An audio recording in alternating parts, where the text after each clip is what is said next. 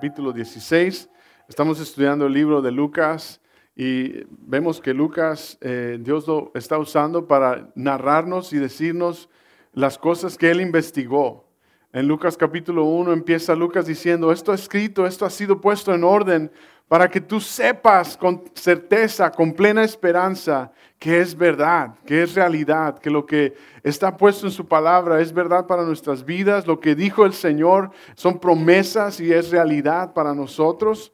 Y estamos viendo aquí, vamos a entrar al capítulo 16 y abra su Biblia ahí en Lucas 16, vamos a ver todo el capítulo, crea o no, y tome nota con su boletín o en la espalda de su vecino ah, o en la frente de su esposo. Gloria a Dios. Y tome nota. Y el título esta tarde, le, doy el título. ¿Es Dios el dueño de tu corazón? ¿Es Dios el dueño de tu corazón? Y es una pregunta, pero ese es el título esta tarde. Y déjame decirle dos cosas hoy. Este, esta lección o este capítulo, esta enseñanza de Jesús, es una de las más importantes para tu vida cristiana. Una de las más importantes. Y dice, pastor, está exagerando. Ahorita vas a ver que no. Y segundo, antes de terminar o al final de este mensaje, tú vas a salir retado. Tú vas a salir sintiendo un reto, sintiendo, diciendo, esa comodidad que tengo, Dios la va a retar y Dios va a sacudir tu vida. Y es para bien, es para que crezcamos.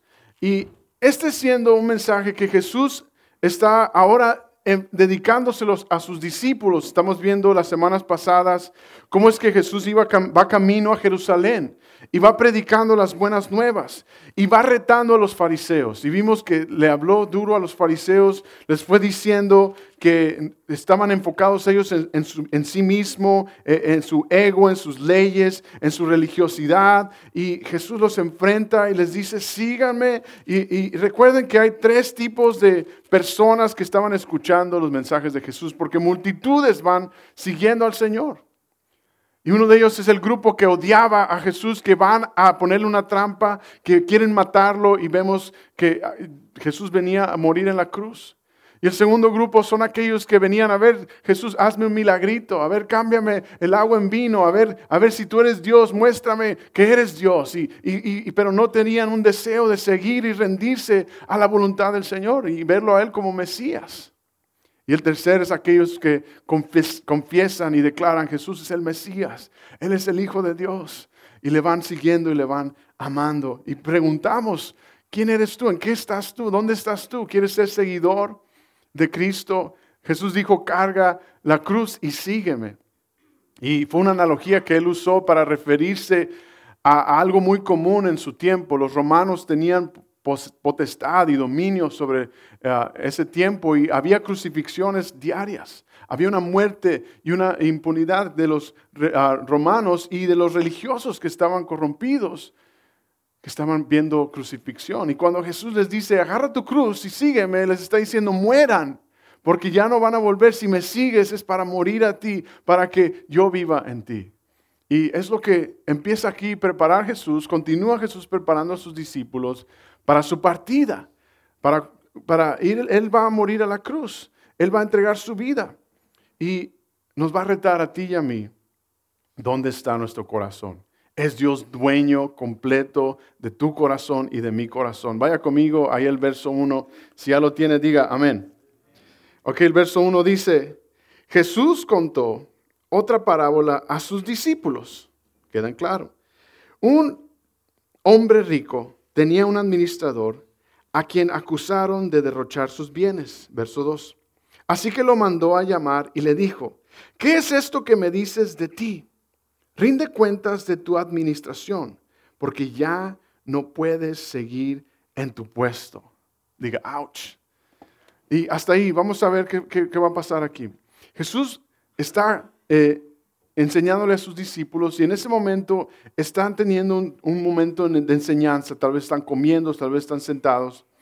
Y lo que Jesús viene diciendo y retando es que Dios ha hecho todo posible para buscar y salvar a los perdidos. Que Cristo vino a salvar a los perdidos, que Él vino a morir por nuestros pecados.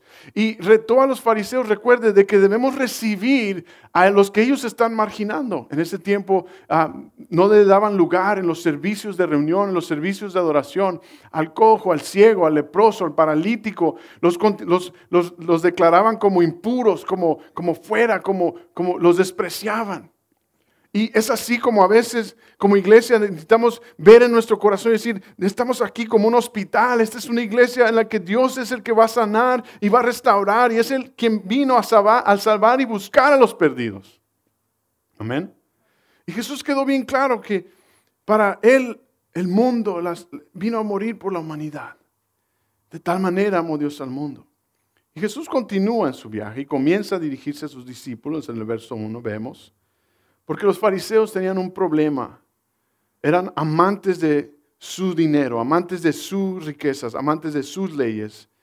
Y Jesús va a retarnos a ti y a mí. Y el primer punto esta tarde, escriba conmigo, puntos de aplicación. Y vamos a leer esta historia. El primer punto, todo lo que tenemos en esta vida pertenece a Dios. Todo lo que tenemos en esta vida pertenece a Dios. Todo es una palabra griega que significa todo. y tu dinero, tus posesiones, tu ropa, tu trabajo, tu familia, tu salud, todo le pertenece a Dios. Y Dios nos ha confiado qué vamos a hacer con lo que nos ha dado, si lo vamos a usar en su reino, si lo vamos a usar para su gloria o lo vamos a usar para nuestro reino y nuestra gloria. Y esa es la clave para todo este capítulo. Es la clave eh, en la que necesitamos entrar antes de leer, antes de estudiar, darles este contexto. Y vemos el verso 1 y 2, que usa una palabra que dice aquí en el verso 1 y 2, que este administrador derrocha, desperdicia, diga conmigo desperdiciar. Y esa palabra, desperdiciar, aquí en este contexto, se está refiriendo a dispersar en el extranjero, dispersar en otros lugares donde no conviene lo que es tuyo. Es como tirar lo que tienes al, drenaje o deshacerte sin rumbo y sin propósito. Y es lo que significa esa palabra. Y Jesús empieza esta historia, que vamos a ver ah, esta analogía, esta parábola, que es una historia terrenal para darnos un principio celestial. Y Jesús enseñó con parábolas el gran maestro, el gran ejecutor de comunicación, él enseñó y nos ilustró sus mensajes de una manera práctica y sencilla para que tú podamos entender y aplicarla. Y dice que había un administrador de propiedades, en el verso 1, que desperdició el mayordomo, todo. Se trata de los bienes del maestro. Mire, vaya conmigo allí al verso 3. Vamos a leer del 3 al 9. El administrador reflexionó, ¿qué voy a hacer ahora que mi patrón está por quitarme el puesto? No tengo fuerzas para acabar y me da vergüenza pedir limosna. Verso 4. Tengo que asegurarme de que cuando me echen de la administración, haya gente que me reciba en su casa. Ya sé lo que voy a hacer. Llamó entonces a cada uno de los que le, habían, ah, que, le debían algo a su patrón. Al primero le preguntó, ¿cuánto le debes a mi patrón? Cien barriles de aceite, le contestó él. El administrador le dijo, toma tu factura, siéntate enseguida y escribe cincuenta. Luego preguntó al segundo, ¿y tú cuánto debes? Cien bultos de trigo, contestó el administrador. Le dijo, toma tu factura y escribe 80. ¿Sabe qué está sucediendo aquí? Haciendo trampa, ¿no? Verso 8. Pues bien, el patrón elogió al administrador de riquezas ah, mundanas por haber actuado con astucia. Es que los de este mundo, en su trato con los que son como ellos, son más astutos que los que han recibido la luz. Por eso les digo que se valgan de las riquezas mundanas para ganar amigos, y a fin de que cuando éstas se acaben, haya quienes los reciba a ustedes en las viviendas eternas. Verso 10. El que es honrado en lo poco también lo será en lo mucho. Y el que no es íntegro en lo poco tampoco le será en lo mucho. Jesús está dando dos detalles aquí de la administración, de este mayordomo y este dueño, de señor rico o es el dueño de todo y el mayordomo que lo cuida todo. Que todo lo que tenía este administrador le pertenecía al dueño, ¿verdad? Todo lo que él estaba administrando le pertenecía al dueño, no a él, sino al dueño. Segundo, que llegaría un día en el que el dueño le iba a cobrar cuentas, le iba a llamar a cuentas de cómo está administrando las cosas. Y esta es la idea que Jesús nos está llevando a que tú y yo tengamos conforme a nuestra vida cristiana. Él nos ha dado su salvación, Él nos ha llamado, nos hace hijos, nos sella con su espíritu, dice en Efesios 1, y nos pone como el cuerpo de Cristo, cada quien conforme, ah, somos diferentes, pero todos somos uno, Él siendo la cabeza, con un propósito para que algún día todos demos cuentas. Primero debemos de saber que todo lo que tenemos en esta vida es de Dios. No, pero dices, pastor, es que yo me lo gané. Yo lo hice con mi sudor de mi frente.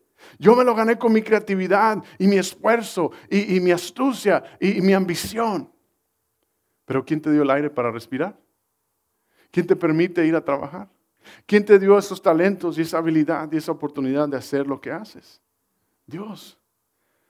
Ahora, en nuestra vida cristiana, y aquí está este ejemplo de cómo uno puede hacerlo en el mundo, a medias, ¿verdad? Astutamente decirlo así, oh, qué buen administrador, mira cómo sacó dinero de las deudas. Y, Jesús dice, recuerden, es en lo poco. Si eres fiel en lo poco, si eres fiel en lo mucho, porque todo le pertenece a Él. ¿Hacemos a veces lo que hizo este mayordomo, sí o no? No levante la mano. A veces ahí estamos, ¿verdad? Crunching numbers le decimos. Estamos ahí viendo los números y que se dé bien. Y buscamos la, ecuación que funcione.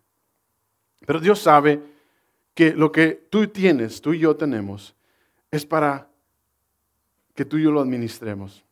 Ahora, aplica a nosotros esto que Él está diciendo. Mire lo que dice Primera de Pedro, capítulo 4, verso 10. Escriba Primera de Pedro 4, 10. Lo leo, dice, cada uno de ustedes debe usar cualquier regalo que haya recibido para servir a los demás, como fieles administradores de la gracia de Dios en sus diversas formas. Primera de Pedro, capítulo 4, verso 10. Dice, Tú tienes regalos, tú tienes dones, tú tienes talentos, son para servir a otros. Y luego dice, para que seas fiel administrador de esa gracia, de ese regalo que Dios te lo dio en diversas formas. En tu hogar, en la iglesia, en tu familia. Y es importante saber que el Señor nos va a encontrar como buenos mayordomos y nos va a llamar a cuentas así como esta parábola. Nos va a llamar a qué hemos hecho con nuestra vida. Ahora dice, pastor, usted está hablando de mi cartera. No, estoy hablando de tu corazón. De si es Dios el verdadero dueño de tu corazón, de tu vida.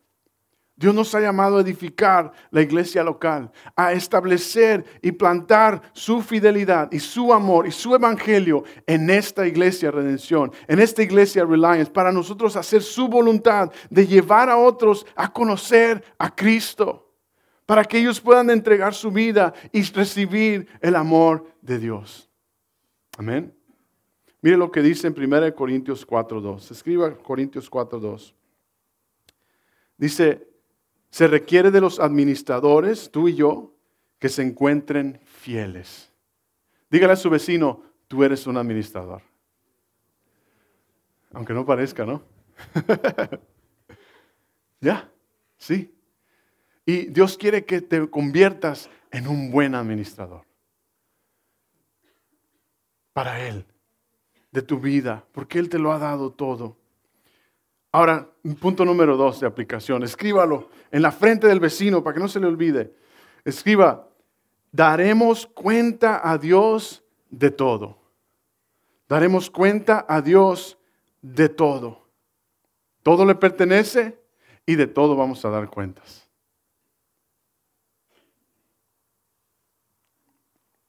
Mire, Dios va, si Dios pidiera auditoría en este momento de tu vida, estoy hablando de nuestro corazón, estamos viendo aquí su palabra, ¿qué mostraría esa auditoría? ¿Qué mostraría dónde está tu corazón? ¿Qué mostraría dónde está puesto tu tesoro? ¿No?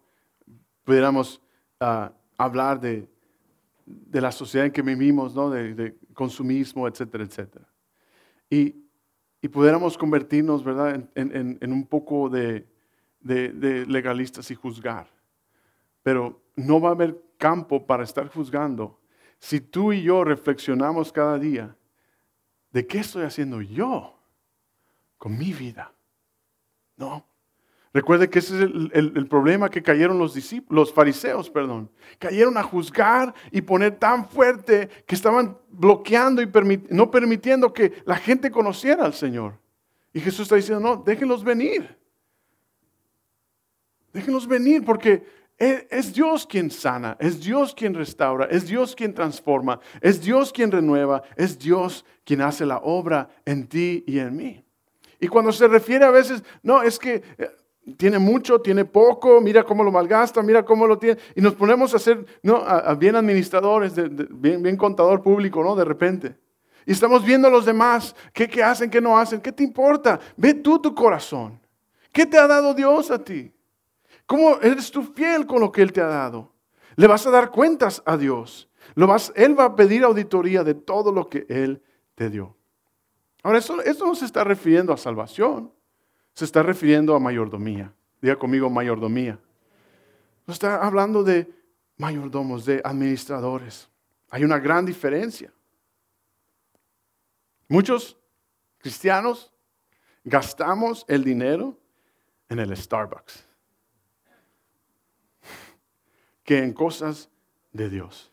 Un ejemplo, casi más del 50% de los que van a la iglesia, que se dicen cristianos, gastan una docena de dólares en el Starbucks.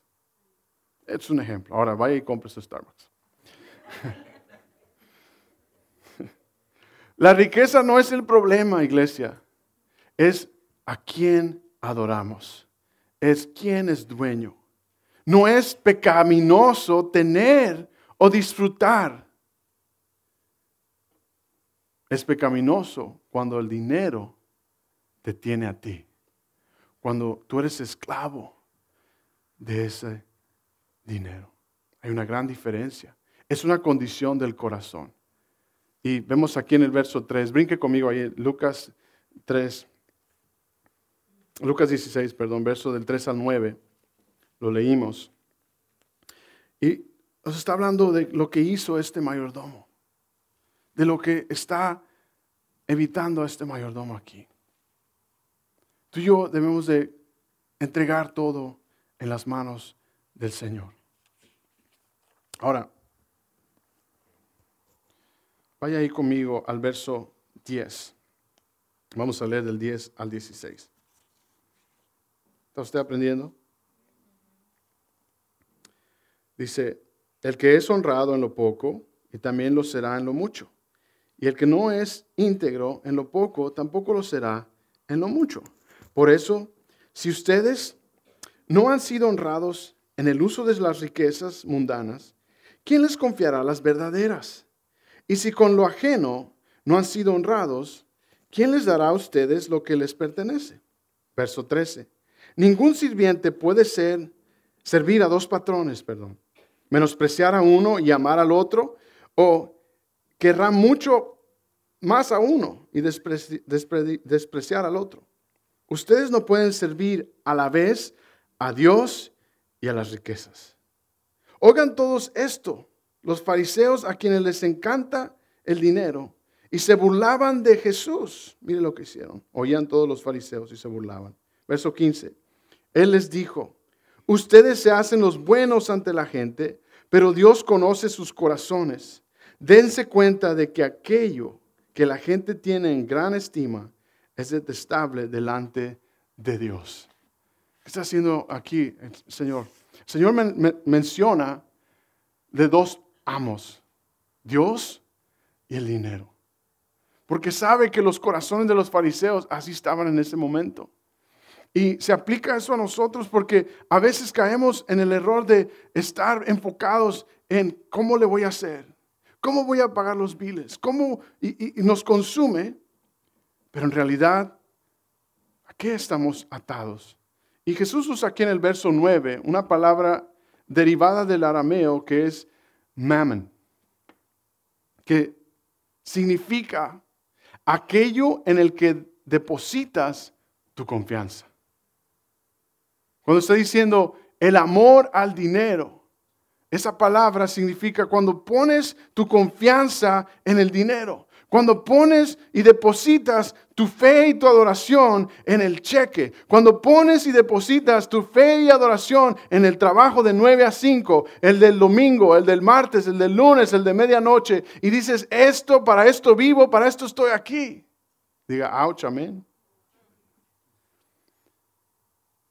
Y Jesús está diciendo, este, esta contabilidad, esta administración a la que Dios nos está llamando, se trata de tu vida y mi vida y en el corazón. ¿Y dónde está el corazón? Y Jesús está hablando de eso porque Él nos conoce y Él sabe las tendencias que tenemos, ¿verdad? Él sabe a, a lo que nos preocupa, lo que nos quita el sueño. Y Dios quiere que le adoremos a Él. Que digamos, Señor, mi mirada está puesta en ti. En ti, Señor. No sé de dónde, no sé cómo, pero en ti voy a confiar por mi provisión, porque tú eres Dios. No el dinero, no las finanzas. Y estaba hablando Dios esto en cuanto a nuestra mayordomía. Mire lo que dice Allí en Lucas capítulo 16, verso 10 al 13, lo vimos, de este amor al dinero, de esta necesidad de poner en confianza a Él. Ahora, el tercer punto esta tarde, escriba conmigo este punto de aplicación. ¿Te estás preparando para el futuro? ¿Te estás preparando para el futuro? Te estás preparando para el futuro. Jesús usa dos ejemplos. Y en aquel tiempo, eh, en un tiempo, era un tiempo de agricultura en el que tenían terrenos y levantaban agricultura, y su diezmo o su producto o su manera de moneda eran muchas veces los productos. Y entregaban ese trigo, entregaban ese aceite de oliva y llevaban esa multiplicación o ese producto que ellos estaban trabajando. Y es lo que ofrendaban y es lo que daban y lo usaban para administrarlo y ponerlo en las manos de Dios. Ahora Jesús quiere que veamos en nuestro futuro, porque vamos a darle cuentas. Vamos a llegar a un punto en el que le vamos a dar cuentas a Él de todo lo que tenemos. Jesús no está sugiriendo que busquemos tener ganancias. Él lo provee, Él, él te va a ser fiel en lo poco, fiel en lo mucho. No está sugiriendo que tampoco hagamos maneras de ganar fraudulentamente o deshonestamente. Jesús quiere que planeemos para el futuro, que usemos nuestros recursos, nuestro tiempo, nuestro talento para su reino, para Él. Ahora, mire lo que dice Chuck Smith. El dinero puede ser una bendición puede ser maldición. Todo depende de cómo lo use la persona. Puede ser bendición o puede ser maldición. Todo depende de cómo lo use. Jesús está diciendo aquí, no te pierdas la oportunidad, no desperdicies la oportunidad de que le sirvas con lo que Él te ha dado. Amén. De que uses lo que Él te ha dado para Él. Mire lo que dice también Francis Bacon. El dinero es un buen servidor, pero un horrible maestro. En Proverbios nos dice que el deudor es esclavo de al que le debe. Y que nos lleve esto a reflexionar de qué estamos haciendo con lo que Dios nos está dando. Vemos y, leemos ¿no? Malaquías 3:10, en el que Dios está diciendo a su pueblo que me han robado, no me roben, no tomen mi ofrenda, no tomen lo que es mío. Y, lo que Dios está diciendo en ese momento al pueblo de Dios y a ti y a mí es que eh, la confianza la estaban poniendo en que les estaba restando. Sí, para ti, para mí, nosotros pensamos, no, es que estamos restando. Y Dios está diciendo, no, yo guardaré y protegeré tus riquezas, tu producto, lo que yo te he dado a ti. Amén. Entonces, puntos de aplicación, vimos primero, todo es de Dios. Segundo, daremos cuentas de todo. Y tercero, te estás preparando para el futuro. Vaya conmigo ahí a Lucas capítulo 6, verso 38. Regrese al capítulo 6, vimos verso 38.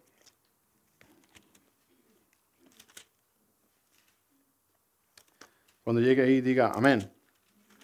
¿Está usted aprendiendo? Capítulo 6, verso 38. Dice,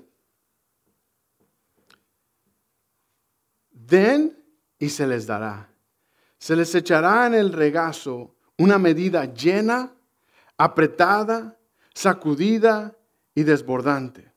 Porque con la medida que midan a otros, se les medirá a ustedes. Hasta ahí. Este es el principio que está diciendo Jesús. Demos. Ahora, Jesús nos dio el ejemplo de dar. ¿Recuerden? Jesús nos dio el ejemplo, nos da un ejemplo de dar. Escriba el ejemplo que Jesús nos dio de cómo dar. Son cuatro. Una es que demos regularmente a otros, que demos regularmente. Segundo, que demos esforzadamente nuestro talento, nuestro don, la iglesia. Tercero, que demos generosamente conforme a Él pone en el corazón. Y por último, que demos alegremente. Dígale a su vecino, alégrate al dar.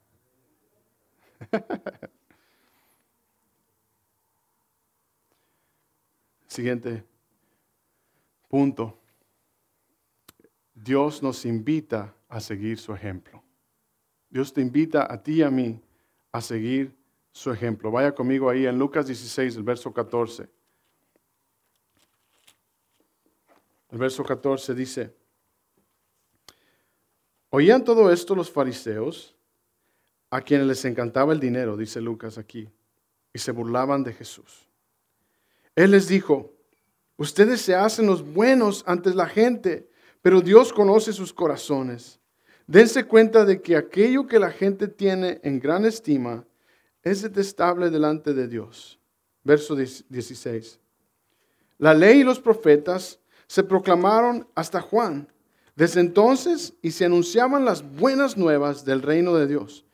Y todos se esfuerzan por entrar en él. Verso 17.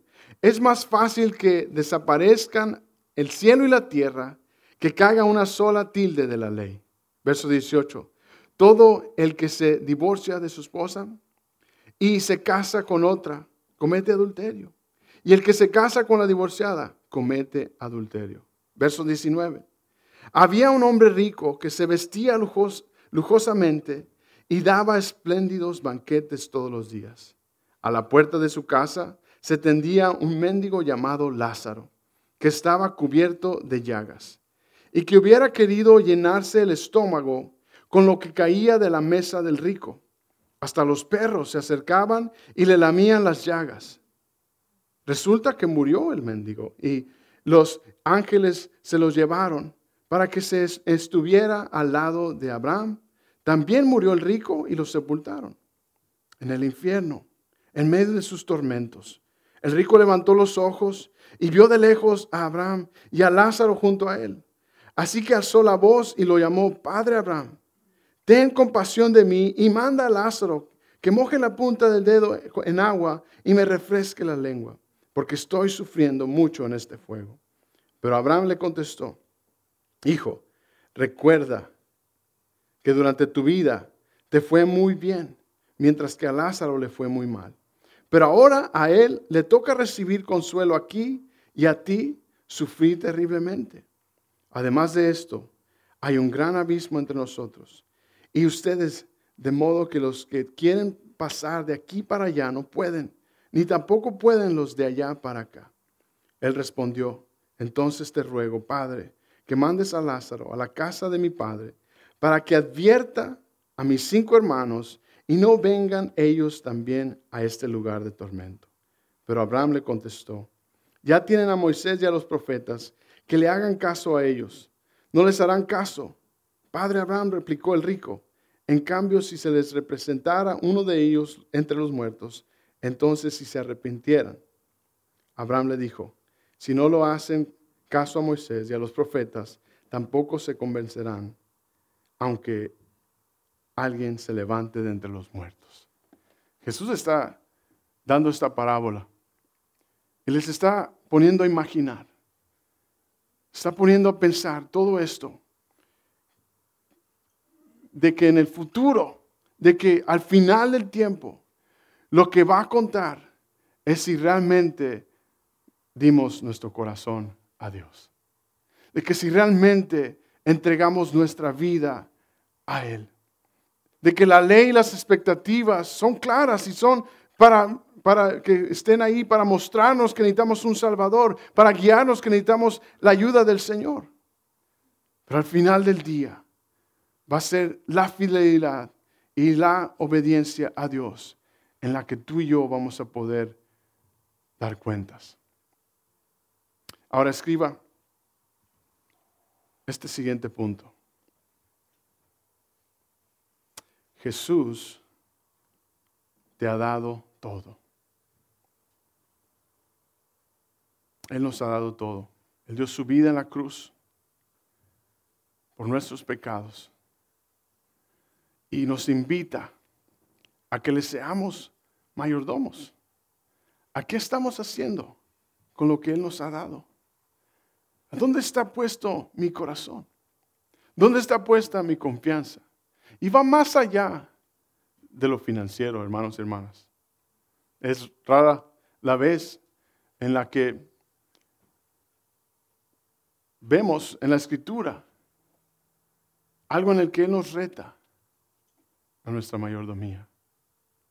Pero cuando lo hace Jesús, lo hace bien directamente. Lo hace refiriéndose al corazón. Ahora yo quiero contarles una historia personal que ha sido testimonio y ha sido algo en el que el Señor ha trabajado en mi, vida, en mi esposa, en mi familia. Cuando yo, crecí en, un hogar sin, sin fe, sin amor a Dios, sin conocer la palabra de Dios. Y gracias a Dios, eh, papá siempre proveyó, siempre fue un buen trabajador y siempre proveyó para la casa, para la comida, para la escuela, para los deportes incluso. Y vine a conocer a Cristo a los 16 años y, después de ahí me gradué de la secundaria a ir a la universidad, a ir a la escuela y, tuve que pedir para ir a la escuela, tuve que pedir un préstamo para ir a la escuela. Y recién nuevo en la fe, ah, tuve un tiempo de mucha escasez, un tiempo de, casi completamente en la calle, completamente pobre. le digo yo mis días de estudiambre. Y en ese tiempo, al estar escuchando y conociendo la palabra de Dios, Dios nos, pide que demos, que demos diezmo, que demos ofrenda, que seamos administradores de lo que Él nos da, que le confiemos en eso. ¿Ha usted escuchado eso? Sí, y, lo escuchamos cada semana y lo vemos cada semana, pero es realidad cuando uno lucha con eso. Y al estar nuevo en la fe, una de las cosas que el Señor llevó a arrepentimiento, el Señor llevó a confesión, llevó a, aprendizaje en mi vida, es, fue en el área del diezmo, el área de dar a Dios, desde muy nuevo en, la fe. Y nunca se me va a olvidar que Dios usó esa enseñanza, Dios ha usado ese principio para establecer una fundación para poderle servir a Él con libertad y confiarle a Él en todas las áreas de nuestra vida. No, amor en la que recuerdo recién casados y, varios testimonios de cómo Dios proveyó, sin tener nada en el refrigerador, estar en la casa de mi abuela con puros frijoles y arroz, gloria a Dios. Ay, esos frijoles de mi abuela. Mm. Hasta mantequita le echaba y todo. Y unas tortillas de maíz y ya. Cinco pesos, ¿no? Y, y, en la escuela, esforzándome, sin, tal vez con, sin tener mucho en la escuela, mis amigos en carro y, yo a pie, ¿no? Y, y, se pone uno a decir, pero es que, ¿cómo es que injusto es, Señor? No, no, no. Señor, tú eres fiel, tú proveerás, en ti confío. Estoy agradecido. Y el Señor proveyó y, hasta uh, proveyó una beca y me dio trabajo y empezó a abrir puertas. Y fue en ese, en ese tiempo en el que tuve que yo arrepentirme y decir, Señor, tú me estás llamando a yo serte fiel con lo poco o mucho que tengo. Quiero confiarte en ti, Señor. Nos dice en su palabra, pruébame en esto y verás, y verás que haré rebosar. Y recuerdo ya hace 12 años, recién, cuando recién nos casamos, vivíamos en Fallbrook, mi esposa y yo, y teníamos un apartamentito ahí, en el que no teníamos ni un mueble. Gracias a Dios había un refrigerador para poder poner leche. Y, bien contentos. Y Dios proveyó y proveyó. Una tarde estaban tocando en la noche uno de nuestros amigos. Y llegan y dice, ¿tienes tiempo? Y digo, pues ¿qué quieres? Estás bien tarde, déjame dormir. Y dice, no, sal. Y traían nuestro colchón y una cama y nos regalan dónde dormir. y Dios nunca ha dejado de ser fiel. Porque no es en cuanto a buscar las ganancias del dinero. No se vaya con la finta. Es de buscar la ganancia en Cristo. Es de buscar tener nuestra confianza puesta en Él. Si Él dio su vida por tu salvación, por tu pecado, ¿cuánto más Él no proveerá por lo que tú y yo necesitamos? Y, a veces nos enfocamos, mira, es que Él tiene más, yo tengo menos. ¿Qué te importa? Señor, tú eres fiel y tú dame a mí lo que tú quieres que yo administre. Y luego, Jesús está diciendo aquí bien duro, hasta usa esta analogía de un tiempo en el que alguien muere y, se presenta delante de Abraham y pone esta conversación ahí. Y se está refiriendo al futuro. Que lo que tenemos tú y yo ahorita es para prepararnos, para estar listos para lo que Él quiere hacer.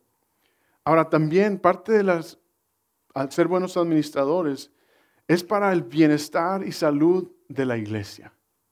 De cómo estamos usando eso para la expansión del Evangelio, para el uso de su obra. Amén. Ahora déjeme termino con unas preguntas para reflexionar. Y Dios es tan bueno que Él es paciente y amoroso, Él ha sido paciente y constante conmigo en enseñarme a quitar mi perspectiva en el que, Señor, me estás quitando. Y poner una perspectiva, Señor, tú tienes todo. Que tú eres dueño de todo. Y es lo que tú y yo debemos de llevar a nuestro corazón. El primero, primera pregunta para reflexionar, ¿es el dinero tu amo? ¿Piensas? Escriba las preguntas. ¿Piensas y te preocupas por el dinero frecuentemente? Ouch. ¿Renuncias a hacer lo que deberías, lo que te gustaría hacer para Dios, para ponerte a ganar más dinero? No es que yo tengo que cambiar. No, es que tengo que cambiar, brother. Tengo que trabajar. Pues para vivir bien. Pero sabes muy dentro que hay algo que Dios quiere que hagas. Otra pregunta. ¿Pasas mucho tiempo cuidando tus posesiones? Pasas mucho tiempo de tu día. Ponte a reflexiona, ahí, no levantes la mano. Es para llevar un caminar con Dios, para ponernos a cuentas con Dios. ¿Dónde está mi corazón? ¿Dónde está tu corazón? Ahora Dios quiere que seamos buenos administradores, no quiere que seamos administradores mediocres, que seamos excelentes, porque todo es de Él. Amén. Porque Él nos va a llevar a cuentas de lo que Él nos dio. Imagínate, te prestaran a ti algo valioso. Y el maestro eh, dice, luego vengo, el dueño te dice, luego vengo por eso, cuídamelo. Dices, ok, lo voy a cuidar, lo voy a mantener limpio. Así es nuestra vida, nuestro corazón con Dios. Es lo que Dios está usando en este mensaje. Que tú tienes tu vida, Él te dio la vida, Él es dueño de todo. ¿Qué estás haciendo? Pasas tiempo cuidando tus posesiones. Es difícil para ti regalar algo. Es difícil para ti regalar X. Mi esposa tiene ese don de regalar, izquierda y derecha. Y yo digo, espérate, espérate, amor, espérate. Yo necesito ese don. Esta pregunta es, es fuerte. Como le dije, este mensaje es uno de los más importantes para tu vida cristiana, tu mayordomía. Y segundo, vas a salir de aquí retado. Es más, hasta te puedes enojar conmigo. Pero no te preocupes, Dios te ama. Yo te amo mucho. Estás en deuda. Estás en deuda. Tienes deuda tras deuda, tras deuda, tras deuda. Te preocupas, no puedes salir adelante, estás en deuda. Usas tu dinero, tus riquezas, regularmente para ayudar a otros. Y por último, en lo que gastas, me dice dónde está tu corazón. Y es lo que Jesús está hablando aquí hoy. Este año, en el verano, y uno de los deseos y la visión para este año es de crecer, de prepararnos, de que entres a una clase de damas, de matrimonios, de jóvenes y de discipulado, estudios en casa, que no dejemos de congregarnos. Y queremos este año en el verano hacer un curso de paz financiera. Diga conmigo paz financiera. ¿Cree usted que esas dos palabras pueden estar juntas? Sí, se puede. Siguiendo al, Señor, confiando en Él. Vamos a ir delante de Dios. Porque esto es algo que en nuestra sociedad se aplica inmensamente. Y Jesús estuviera predicando este mensaje si Él estuviera aquí. Él nos estuviera retando increíblemente acerca de nuestras riquezas. Él lo hizo en su palabra, habló más del dinero y del infierno que de otra cosa, porque Él quiere rescatarnos y llevarnos a ser buenos mayordomos para su reino, para su obra. Oramos, Padre, te damos gracias por esta palabra que nos incomoda, Señor, que nos reta que hasta nos frustra, nos pueda hasta hacernos molestar. Señor, gracias por decirnos que no podemos amar al dinero y a ti al mismo tiempo. No podemos estar preocupados de cómo hacer ese dólar extra y decir que te amamos a ti con todo. Ayúdanos, Señor, a tener una perspectiva de que tú eres quien nos da fortaleza, de que tú eres quien nos da el tiempo y las habilidades. Así sea, Señor, un trabajo honesto. En lo poco queremos ser fiel. Así sea, Señor, en un trabajo de mucha responsabilidad. En lo mucho queremos serte fiel.